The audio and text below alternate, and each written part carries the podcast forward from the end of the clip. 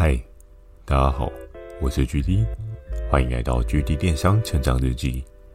透过每周十分钟的电商成长故事，帮助你更加理解电商市场的运作。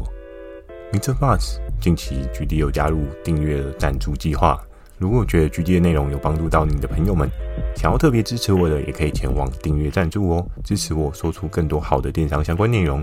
如果有想要询问的电商相关问题，欢迎大家寄信到描述栏的 mail。或是可以在留言板留言给我。Firstory 有推出新的语音留言功能，期待大家可以给我更多不同的建议。好的，我们正式进入今天的主题。今天这一集呢，要跟大家讲到一个比较日常生活你可能会遇到的东西。那这一集要讲的是家家户户布置的必备品。电商的成长环境当中。常常都会有一些微小的东西，可能是你生活当中会需要的东西，你可能没有注意到。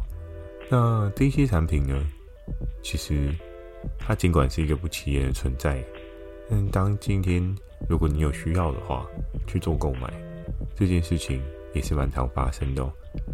我们都知道，一个家的布置的概念来讲，可能你很前期的你会想到说。但我今天买了一个家，我会需要买沙发，或是买茶几。然后有的人会说：“诶，沙发、茶几可能还是第二个顺位，第一个顺位可能会是冰箱啊、电视啊、洗衣机啊这些比较重要的硬体设备。”那当一个家都已经布置好了，你这些家具啊、家电啊，还有对应的一些配备都买足了，那针对一个家，你还会需要去采购什么样的产品呢？其实每个人在家里面都有很多的布置需求哦。我们可以看到年前的电商的状况，我们可以明显的感受到，对于家的布置，大家其实都比较简单哦。简单布置，比如说像是你买一个相框，那摆放嗯家里的大合照啊之类的，去做一个挂饰的动作。那又或者是可能需要看时间嘛，你也会买一个时钟，摆在家里一个相对比较明显的位置，出门的时候可以看时间。又或是你可能会买对应的灯具，去替自己的家中点缀一些不一样的氛围哦。所以讲到这么多这么多东西，那距离我今天要讲的是刚刚讲的这些东西吗？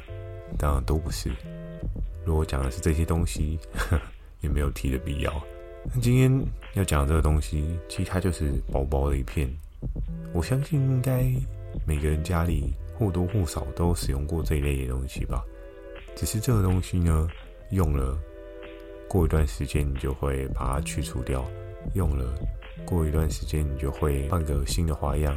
这件事情是蛮常会发生的。那今天这个产品要讲的是什么呢？今天要讲的就是一种。无痕可疑的壁贴哦，我们都知道，在每个人居家的布置设计上面，每个人都有每个人不同的痛调。我其实也有看过各式各样奇奇怪怪的壁贴哦，像在早期的电商，我比较有印象的就是那种会发光的壁贴，比如说像是那种晚上，然后它可能会有星星亮起来那种壁贴，那多半呢上面都会。加一些荧光作用、夜光作用的成分，所以有的人可能很温馨的会在自己小朋友的房间啊布置一个对应的设计感。当你今天灯一关呢，你就可以看到墙壁有满天都是小星星。哎，是不是这种感觉也挺不赖的？壁贴这个东西呢，我相信应该在这个市场上面行之有年哦。做壁贴的。工厂呢，或者是合作伙伴也是非常非常多的，因为这一类的品相呢，真的是一个非常小的小物，再加上不占材积，然后这个产品也比较好入手，所以在壁贴这个东西来讲的话，很多人都会把它作为经营的一个代入机。那这个东西它是不是一个非常强的刚性需求呢？其实这个东西就要见仁见智哦。那我们可以来反思一下，通常你什么时候会买到这样子的产品哦？我记得早期不论电商又或者是实体通路，大家在做这一类产品的促销的时候，主打的都是一种节庆的感觉。比如说，我觉得许多人都可以很直觉性的想到的这些，就是在过年的时候，过年的时候，很多人都会讨个喜气嘛。比如说贴个门帘啊，又或者是各式各样的书法文字嘛，也会成为壁贴的一种可能性。那这一些呢？为什么你在过年的时候要贴门帘啊，或者是春联啊，又或者是一些特别招财进宝的那些贴纸啊？主要就是在于很多人对于新的一年开始是充满一个期待吧。他希望透过新的一年，这一些产品能够有效的帮助自己有一个新的愿景发想哦。比如说，你今天在你家门口可能贴一个招财进宝。然后你回来的时候，你就觉得嗯，钱跟着你回来之类的。有时候就是这件事情也是蛮有趣的哦。人对于文字的联想，其实是非常有想象力的。可以透过这些想象力呢，带给自己一些不一样的思考架构。然后也会因为这些思考架构呢，你去布置了你家里周遭的环境哦。那除了年节，大家还会在其他时间去买像这一类的无痕壁贴吗？其实我相信，比如说在一些居家布置的生活当中啊，时不时其实都会遇到这样的状况，然后去做一些调整，去做一些取舍。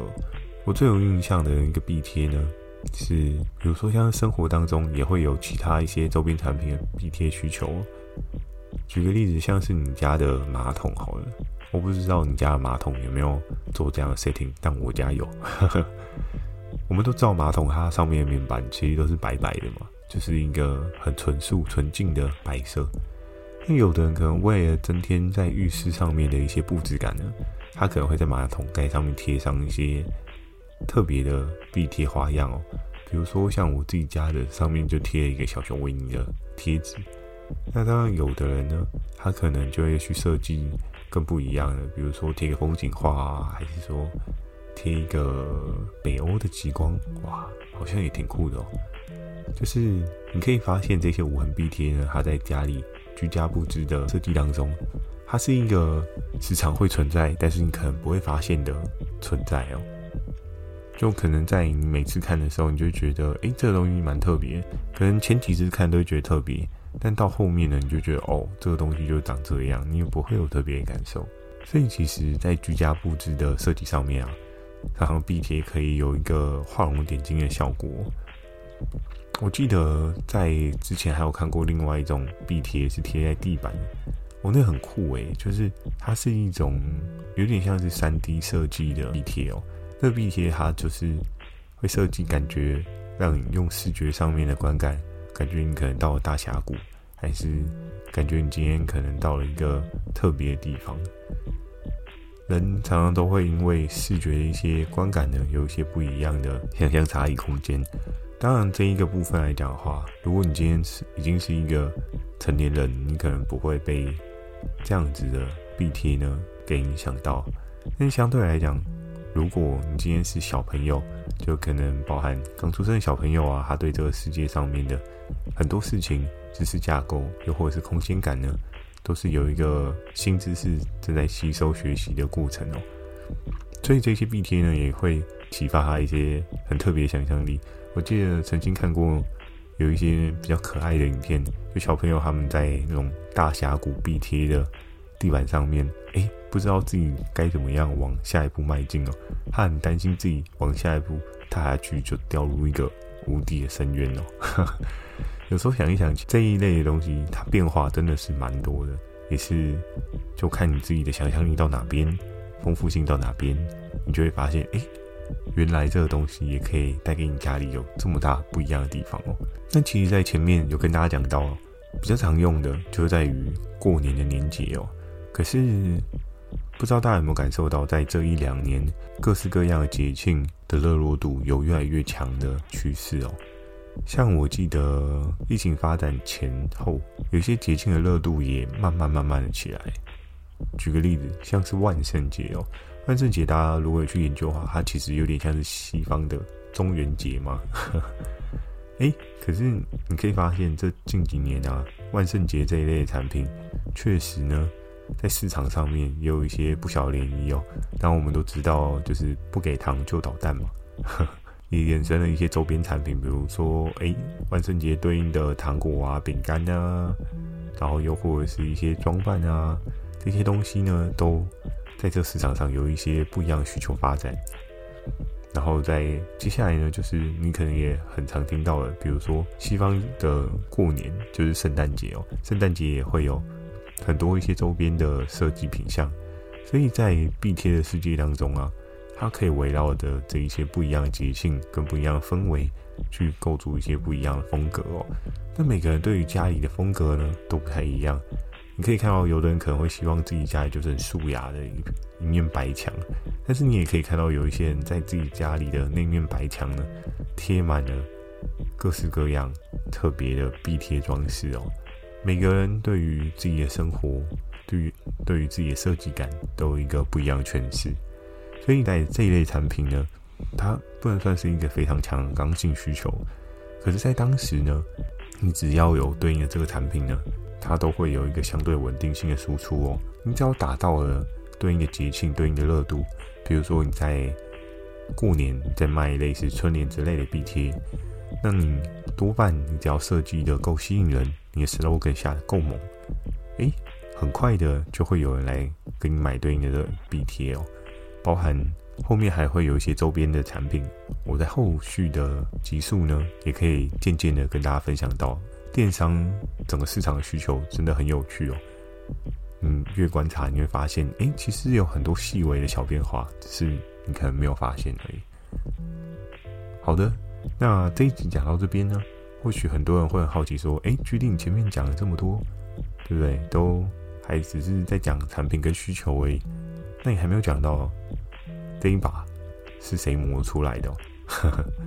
对，没有错，这一把呢？是我磨出来的吗？嗯，还真不是，又不是。GD，你到底在干嘛？是不是都在偷懒，都没有好好的去做一些布局？很没有，只是那么刚好，就是我手上当时没有这一类的合作伙伴。但在那个时候呢，这个品项呢，其实它就是魔王队其中的一个被淘汰者哦。那如果大家还有印象的话，就是在前几集我有跟大家提到。有一个算是苦主吧，好不容易整个销售的业绩有达到目标，但因为季节品的衰退呢，导致他最后又跌落目标。跌落目标之后呢，他就必须选择离开了这一个领域哦。但是在他离开之前呢，这个产品确实还是有给他一个还不错的销售佳绩哦。我记得在当时的整个销售的轮廓当中呢。他大概一个月也将近卖了快要一百万的销售水准哦。你知道一个壁贴要卖到一百万这件事情，其实是一件非常 crazy 的事情哦。如同前面我跟大家提到的，它这个产品并非是刚性需求，所以不是刚性需求的产品还可以卖到这样的份额，你就可想而知，其实台湾人的消费力也是蛮厉害的。那接续呢，可能会有人很好奇想问我说，嗯？那这一百万，它一个卖很便宜吗？比如说，哎、欸，这 BTS 是卖打 call 啊，还是说它只有卖不到一百块啊，很便宜啊，所以才卖这么大量嘛？有时候便宜卖大量，你要达到这个数字反而会更困难哦。你今天卖十块，你要卖到一百万，哦天哪，你 出货出到手软吧？但这个合作伙伴呢，他到底是卖多少钱呢？我就不跟大家卖关子了。他在当时呢，其实大概是卖差不多两百上下的水位哦。那你说以一个壁贴这个价格会很贵吗？或许在现在资讯过度透明化的状态，可能稍微有点贵。可是，在当时呢，这个价格算是还蛮亲民的哦。因为如果你有去一些什么 B&Q 啊，又或者是一些对应居家布置的大型卖场，你会发现，其实像这类产品，多半有设计感一点的。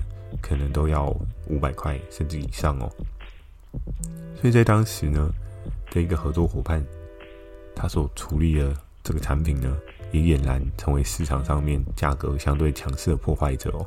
再加上它的设计图样呢，也是符合受众所喜爱的哦。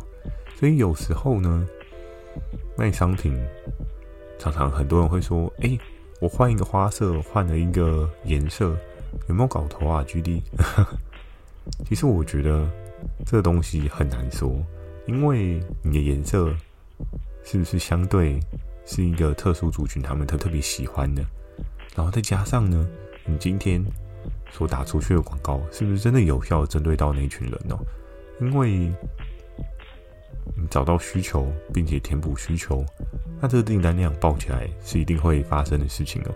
可是多半呢，很多人在测试的时候都会想啊，我加一个颜色没有什么搞头啊，对不对？在初期的我，我也是觉得加个颜色有什么好厉害的吗？对不对？这个产品多一个颜色，价格没有办法比较贵啊。可是市场真的是这样反应的吗？如果你今天创造的那个颜色是超级无敌特别厉害的颜色，诶，你如果卖贵一点，是不是就有一些不一样的原因呢？更重要的是，其实 iPhone 不就在证明给你看的吗？对不对？iPhone 有时候有一些特殊的颜色，刚出来那个价格贵到爆炸呢，对不对？所以其实有时候颜色在电商市场的架构上面，或许也是一个你可以运用的元素哦，只是你可能把它看得太过普通了一点。好的，那今天这一集呢，家家户户的布置必备品就跟大家分享到这边哦。喜欢今天内容，也请帮我点个五颗星。那如果有想要询问的电商相关问题，也欢迎大家寄信到描述栏的 mail，或是可以在留言板留言给我。First Story 有推出新的语音留言功能，期待大家可以给我更多不同的建议。我会在 Facebook 跟 IG 不定期的分享一些电商小知识给大家。最后呢，有一个问题想要问问看大家哦，你家里所用的壁贴呢，会是什么样子呢？非常期待大家可以稍微描述一下你的壁贴。大概多大？然后用什么样的材质、什么样的设计？因为我现在好像这个留言功能是不是可以上传图片这件事情，我好像还不太清楚。但如果大家方便的话，有这个空闲的时间，可以拍一张你家的布置的壁贴的图样，然后帮我 mail 到我的信箱，我会非常感谢你的分享哦。因为我觉得了解一下每个人在家里设计的。那种感觉也是一件非常有趣的事情哦。如果你有等一个空闲的时间呢，欢迎你把你家中设计的壁贴呢分享给我。在这边呢，我先提前谢谢大家。好，最后记得锁定每周二跟每周四晚上十点的《GD 电商成长日记》。祝大家有个美梦，大家晚安。